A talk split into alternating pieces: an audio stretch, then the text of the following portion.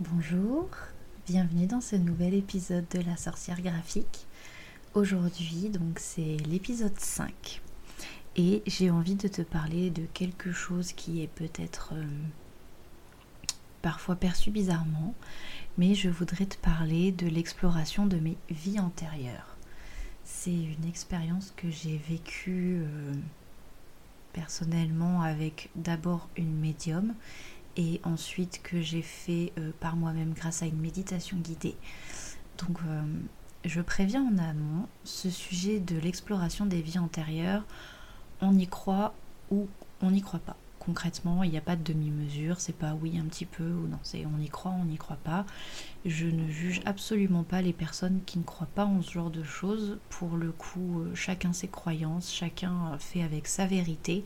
Voilà, moi je suis persuadée qu'on a qu'on a eu des vies antérieures, que notre âme n'est pas toute neuve, qu'elle a vécu d'autres vies et qu'elle se balade de vie en vie. Et du coup, c'est un sujet qui est pour le coup vraiment très spirituel et euh, je peux comprendre que l'on n'adhère pas à cette idée. Mon partage d'aujourd'hui, du coup, je le fais en toute bienveillance. Vraiment, enfin, je le fais pas. Euh, pour euh, créer de la polémique ou quoi que ce soit. C'est juste que pour moi, j'espère que ça éveillera en fait certaines curiosités, peut-être pour ce sujet euh, de, des vies antérieures, du voyage de l'âme, d'une enveloppe terrestre à une autre. Et du coup, je me suis dit qu'il serait intéressant voilà, de partager un petit peu ce que j'avais vécu. Donc j'ai exploré au total trois, euh, trois vies antérieures, donc trois vies que mon âme a déjà vécues dans une autre époque, dans une autre enveloppe corporelle. Et euh, donc les deux premières que je vais te raconter ont été faites, donc comme je te disais tout à l'heure, grâce à une médium. Je te mettrai toutes les infos de cette médium euh, en, description pardon, de l'épisode. Et du coup, la dernière euh, vie antérieure que j'ai explorée, c'était via une méditation guidée que je te mettrai également dans les ressources de l'épisode. Voilà. Donc on attaque sur la première vie de, de ce que j'ai vécu en fait dans, cette première vie que j'ai pu explorer. Donc euh, c'était un petit peu dur de cibler euh, l'époque. Tout ce que euh, j'ai pu avoir comme mot-clé, c'était Nazareth.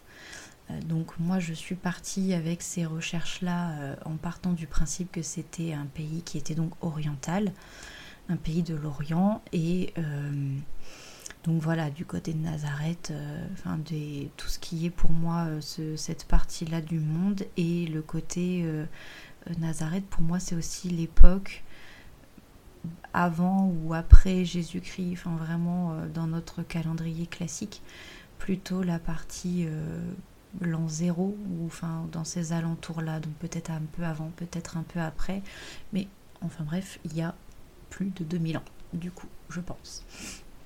Donc ce que j'ai vu, c'était un endroit avec vraiment beaucoup beaucoup de sable. J'avais euh, une maison qui était faite en bois et en glaise. Je, je voyais des broderies un peu partout, en fait des, couvertures qui ont été faites sur, sur fil tendu, donc vraiment de la broderie euh, à l'ancienne hein, pour le coup. Et euh, je, visualise d'abord aussi une grande place de village qui servait en fait au troc et au commerce de, des, personnes qui habitaient du coup dans ce petit village, si on peut appeler ça un village, parce que c'était que quelques maisons et quelques toiles, quelques toiles tendues par-ci par-là. Donc dans cette vie-ci, je me vois, je suis euh, une jeune femme d'environ 21-22 ans. Je suis voilée, donc pour me protéger du sable et certainement pour la notion de religion aussi. Après, comme je n'ai pas euh, beaucoup d'infos chronologiques sur l'époque, je ne saurais pas parler plus en amont de, du côté religieux du voile. Là, pour le coup, je pense que c'était aussi pour me protéger du sable. Je suis euh, quasiment pieds nus, en fait, parce que j'ai des très très très légères sandales en tissu, donc je pense que c'est juste pour pas, euh, pour pas me balader pieds nus, tout simplement.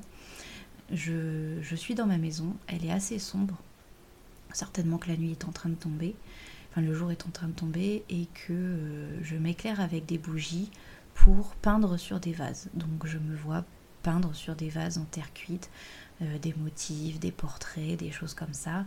Et apparemment, dans cette vie-ci, euh, de ce que j'ai cru comprendre, les gens du village me sollicitaient souvent pour troquer mes œuvres, pour aussi me, faire des dons. Et en fait, c'est tout ça qui fait que ce sont mes moyens de subsistance. Donc, c'est pas une vie euh, d'abondance du tout. Mais, mais voilà, apparemment, j'ai un côté artistique qui me suit. Un jour, du coup, dans cette vie, je suis sollicitée par une personne qui est assez haut placée pour effectuer le portrait de quelqu'un. Donc, un jeune homme peut-être un prince ou, enfin voilà quelqu'un de, très haut placé, de très riche. Et du coup, cet homme très haut placé veut que je fasse le portrait de son fils. Donc du coup, il fait euh, apprêter des gens qui viennent directement me chercher. je pense à une, garde royale ou enfin ce, genre de choses. Donc ils viennent me chercher et euh, je suis amenée dans une demeure euh, très luxueuse avec beaucoup d'or, d'ornements sur les murs, beaucoup de statues, beaucoup de, de tentures. Pardon. Et, voilà, donc je suis installée dans une pièce, petite pièce où ils ont installé mon matériel. Alors bien sûr, j'ai pas tous les détails, je sais pas où ils ont eu mon matériel, s'ils me l'ont pris en m'emmenant ou enfin ce genre de choses, mais en gros, ils m'installent une pièce dédiée avec mon matériel pour euh, que je réalise ce portrait. Et euh, du coup, le jeune homme arrive et euh, bah, je commence à m'exécuter hein, pour, réaliser le portrait et on sympathise. On sympathise beaucoup pendant ce, portrait, donc pendant que je le peins. Il y a beaucoup de discussions, on se découvre beaucoup de points communs et, euh, je pense que je sortais pas beaucoup à l'époque parce que du coup c'est un coup de foudre immédiat. Donc je pense qu'après voilà les rencontres là-bas c'était peut-être euh, penser différemment, mais enfin bref, du coup on a un coup de foudre. Et donc il devient en secret mon amant, parce que, euh, bah, parce que à cause du rang social, c'est une histoire qui est impossible. Et donc du coup, euh, on se voit beaucoup en secret par la suite, en cachette. On a énormément de peur de se faire découvrir, mais un jour ça arrive.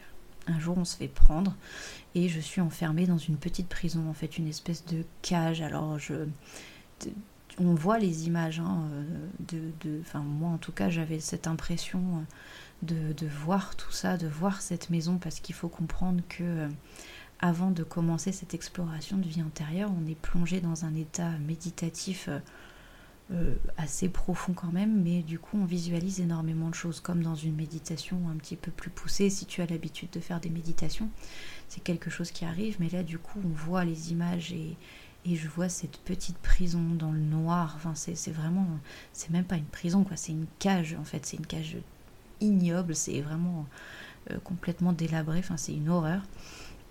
Et en fait, euh, du coup, j'attends ma sentence qui tombe un jour et je dois être exécutée. Pardon.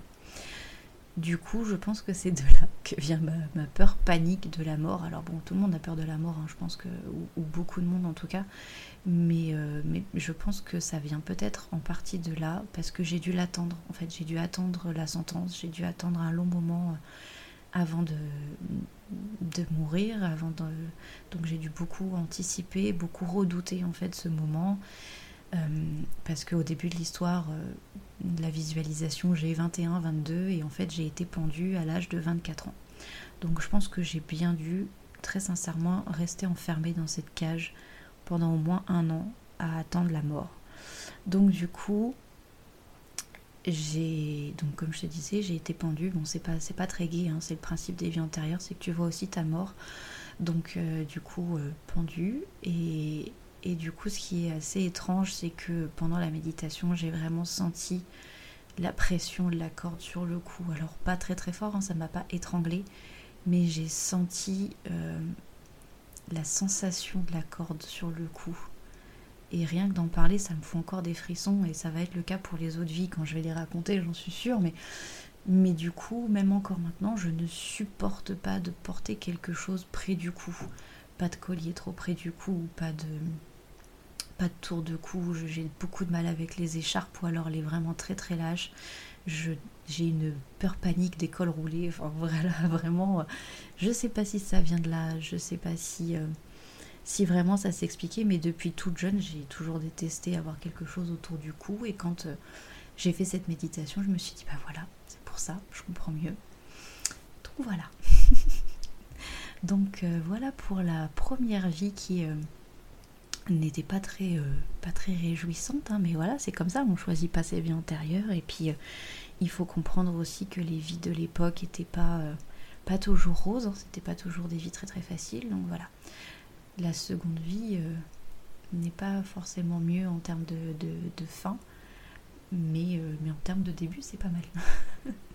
Alors, pour cette seconde vie, en fait, euh, de ce que j'ai visualisé dans cette, dans cette méditation, c'est un pays méditerranéen. Donc peut-être euh, l'Italie, voilà, peut-être ce genre, peut-être dans un coin de la Sicile ou peut-être la Grèce, mais honnêtement, je pense que c'était plutôt l'Italie au vu des, robes et puis et puis tout ça, alors forcément, je, n'ai pas conscience de la langue parce que dans la méditation, je vois que des images, je n'entends pas de son, ou très peu. Parce que euh, du coup, je visualise du coup une période de fin de Moyen Âge, à peu près. Après voilà, comme je le disais pour la première vie, je suis loin d'être une experte en histoire.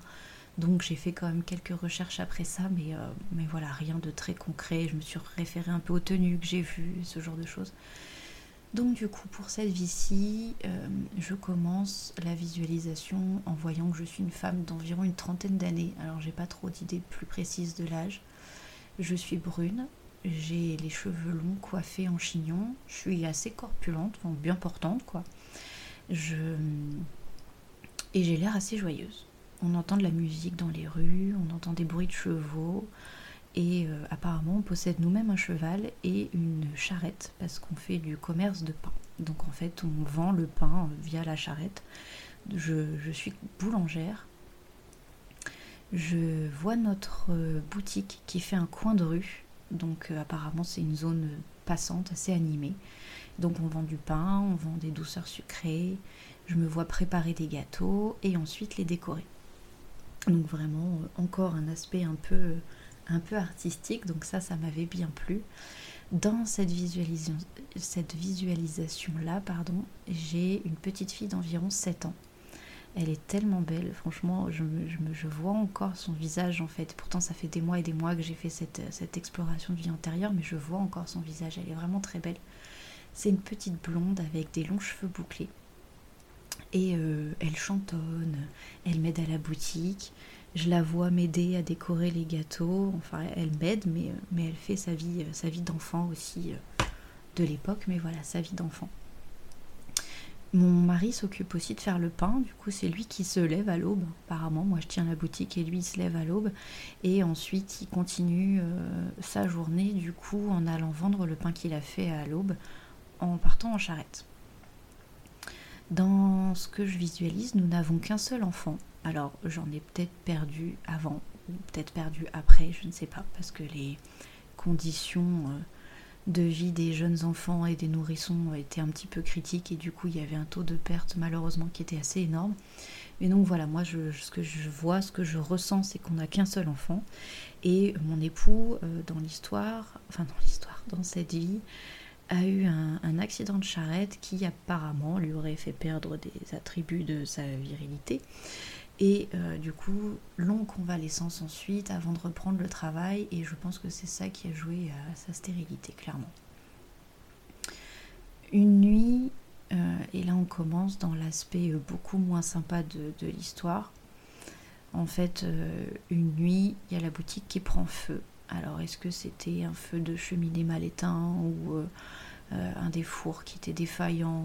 Enfin voilà, je sais pas trop, mais je me vois dehors je me vois enroulée dans une couverture euh, en train de regarder ma boutique partir en flammes euh, et, les gens alentour qui essayent de me réconforter et qui essayent d'éteindre le feu. Je vois énormément de gens qui s'activent, des hommes avec des seaux, des femmes qui essayent, euh, qui essayent de faire au mieux, mais, mais voilà, je vois pas ma famille dehors en fait. Je vois pas ma fille, je vois pas mon mari. Je ressens que mon mari était dehors, mais qu'il est reparti la chercher qu'il est reparti chercher notre fille et qu'il est resté coincé à l'intérieur avec elle dans les flammes. Et du coup, il parvient pas à la sauver et dans l'histoire, je les perds tous les deux. Et, euh, et là, c'est encore un, petit peu sensible, mais ça va. Mais sur le coup, j'ai ressenti la tristesse infinie qui te, qui te glace le sang et qui te fait te dire c'est pas possible quoi. En fait, quand j'y repense, c'est c'est affreux, enfin vraiment. Et je ce, jour de la méditation, je me suis écroulée. À ce moment-là, je me suis écroulée. D'ailleurs, c'est après que euh, la médium a dit non, on arrête, on arrête, parce que, parce que déjà, deux vies, c'est beaucoup à explorer. Et puis, j'étais dans un état de, de perte, en fait. J'avais l'impression de revivre ce deuil, en fait. Parce que du coup, dans l'histoire, euh, bah, c'est ça, hein, c'est ma vie se finit euh, dans un deuil. Je perds tout, en fait, dans les flammes. Et je pars ensuite vivre chez ma mère qui habite dans un petit coin isolé alors je sais pas trop où, je, visualise une petite maison vraiment perdue au milieu de nulle part au niveau des falaises. Donc alors où en Italie ou autre il y a des falaises, je ne sais pas. Mais, euh, mais voilà, je visualise une falaise et euh, je me mure dans le silence en fait. J'ai pensé euh, mettre fin à mes jours, mais je n'ai pas le courage de le faire. Et je, me mure dans le silence. Je reste sans dire un mot jusqu'à la fin de ma vie. Et, en fait, je meurs de tristesse. Je me laisse mourir, clairement à l'âge de 51 ans. Donc je pense que je fais bien 20 ans de mutisme avant quand même. Mais donc voilà, en gros, je me laisse, euh, je me laisse dépérir, je me laisse mourir, quoi. Donc voilà, c'était pas non plus euh, l'histoire la plus gaie du monde, hein, clairement. Mais bon, après voilà, c'est comme ça. Hein, c'est ce que je disais. C'est les époques qui, veulent ça. Et puis, et puis voilà, un incendie, ça arrive malheureusement, même encore de nos jours. Et, là, dans cette histoire, bah, j'ai tout perdu et je me rappelle encore de cette sensation, de cette sensation de perte euh, de, vie qui s'arrête en fait, même si c'était pas ma vie à moi, c'était. Euh, j'avais plus aucune raison de vivre en quelques minutes de flamme. Donc voilà, d'où ma peur panique des, bougies, mais ça j'en reparle après. Pour une sorcière, avoir peur des bougies, c'est un peu un comble, mais euh, voilà, je t'en reparle après. On va passer du coup à la troisième vie. Alors euh, pareil, hein, je t'annonce, euh, désolé pour le spoiler alerte, mais la, fin n'est pas mieux, hein, clairement. Mais donc cette troisième vie, je la visualise en Angleterre.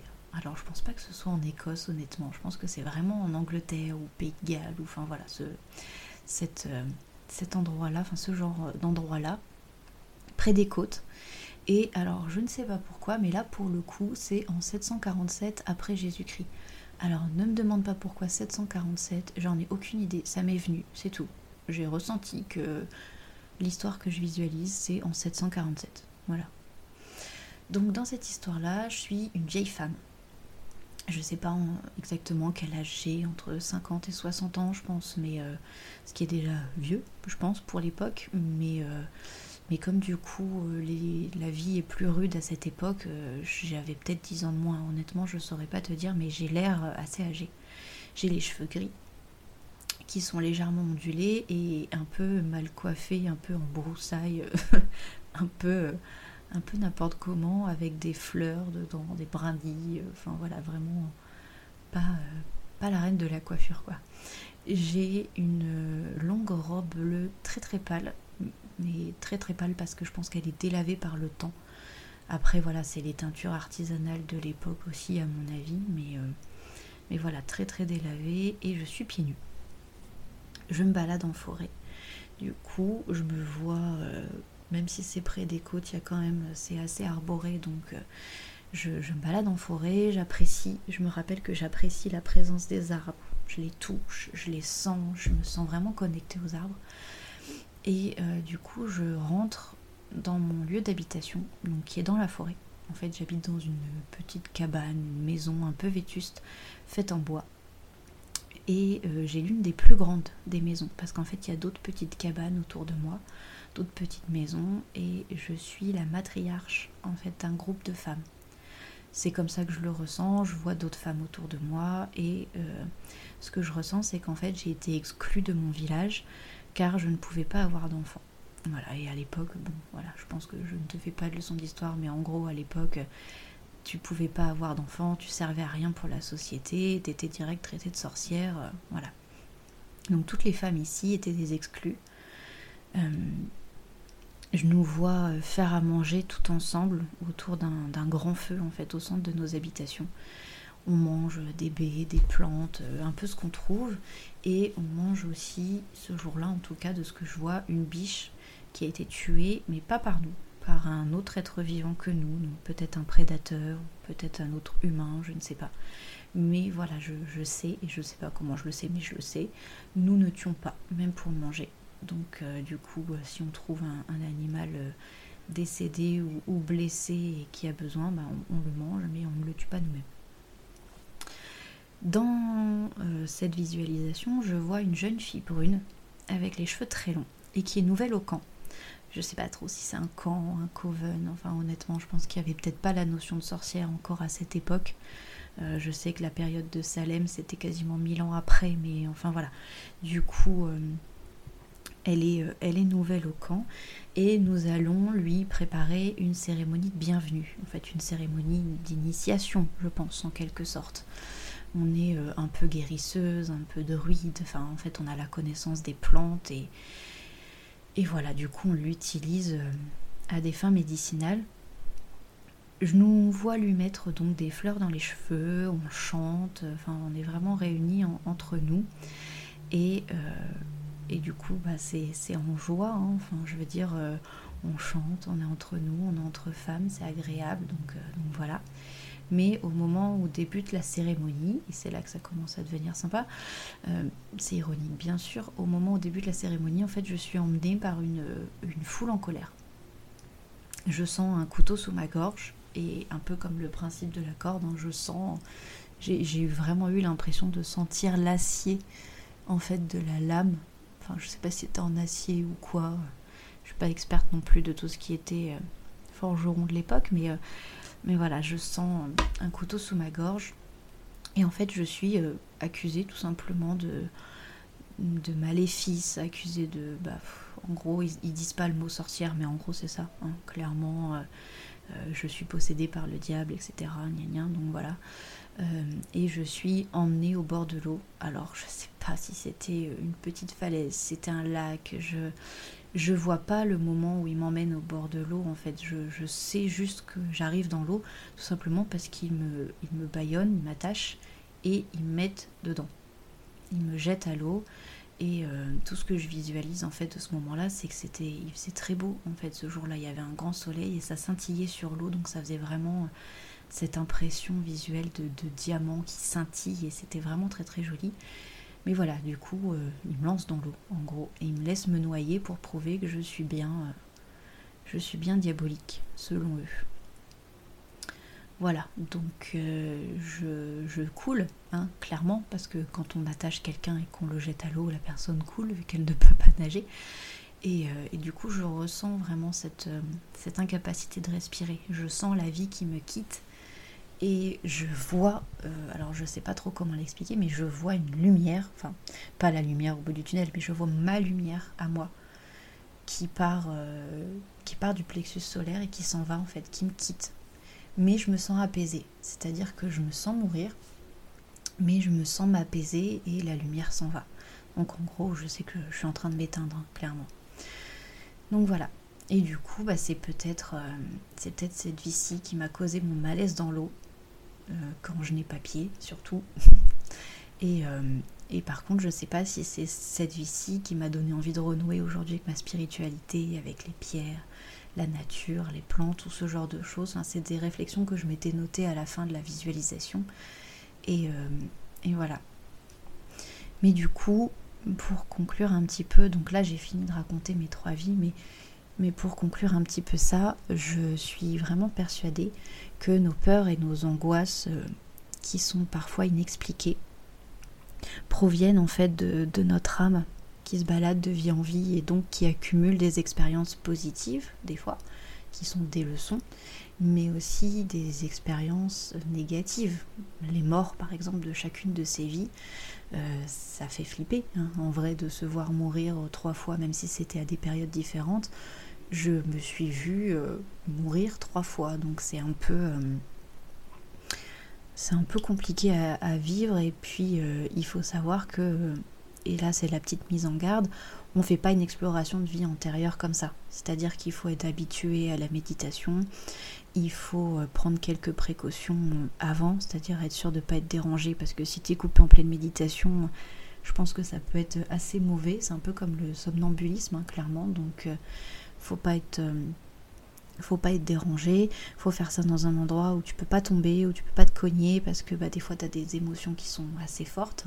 Moi quand j'ai vécu dans la deuxième vie la notion de, deuil, j'ai cru que mon cœur il s'arrachait en deux et que j'ai eu des, voilà, je me suis crispée en fait, j'ai eu des spasmes un peu. Donc voilà, et puis, euh, et puis il faut partir du principe aussi qu'après il faut s'en remettre. C'est-à-dire qu'on ne fait pas une exploration de vie antérieure tous les jours.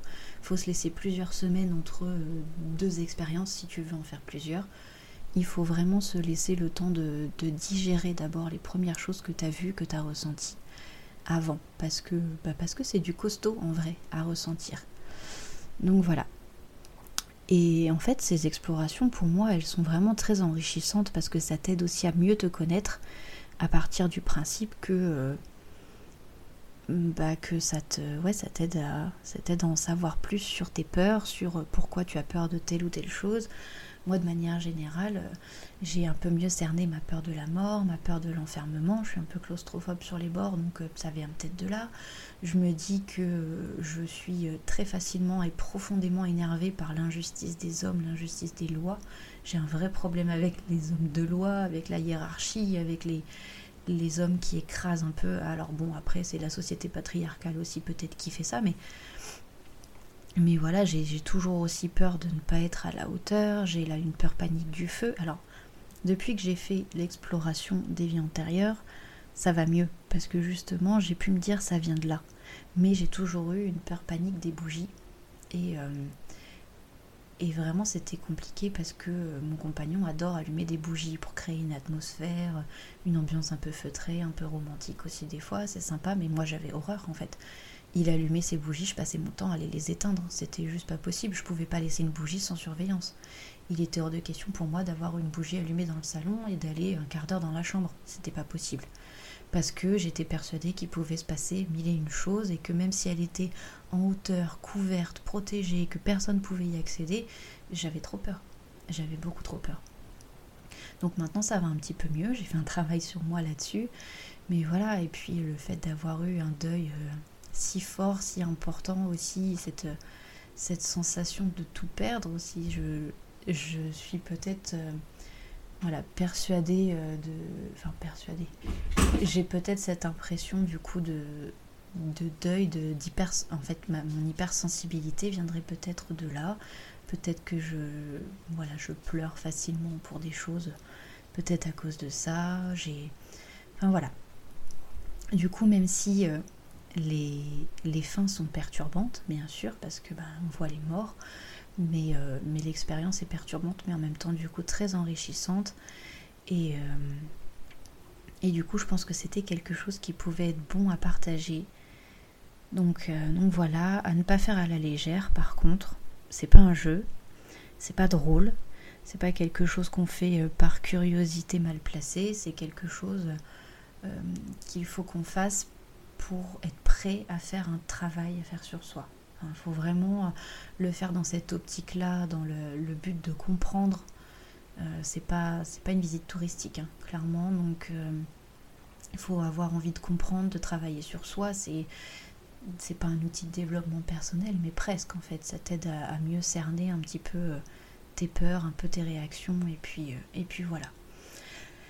Du coup, sur cette note euh, pas si légère, euh, j'espère que l'épisode t'aura plu. Je vais te mettre du coup euh, en description toutes les informations dont tu pourrais avoir besoin pour cet épisode. J'espère qu'il n'était pas trop perché pour toi. Si c'est le cas, j'en suis désolée, mais enfin voilà, moi c'est quelque chose que j'avais envie de partager. J'espère que ça t'a plu. N'hésite pas à partager sur les réseaux sociaux du coup si tu as aimé. Et également, je sais que sur Apple Podcast, on peut mettre des notes et des, euh, commentaires. Donc voilà, n'hésite pas, ça me ferait plaisir. Et puis, bah, je te dis à dans deux semaines pour le prochain épisode. Très bonne journée, à bientôt.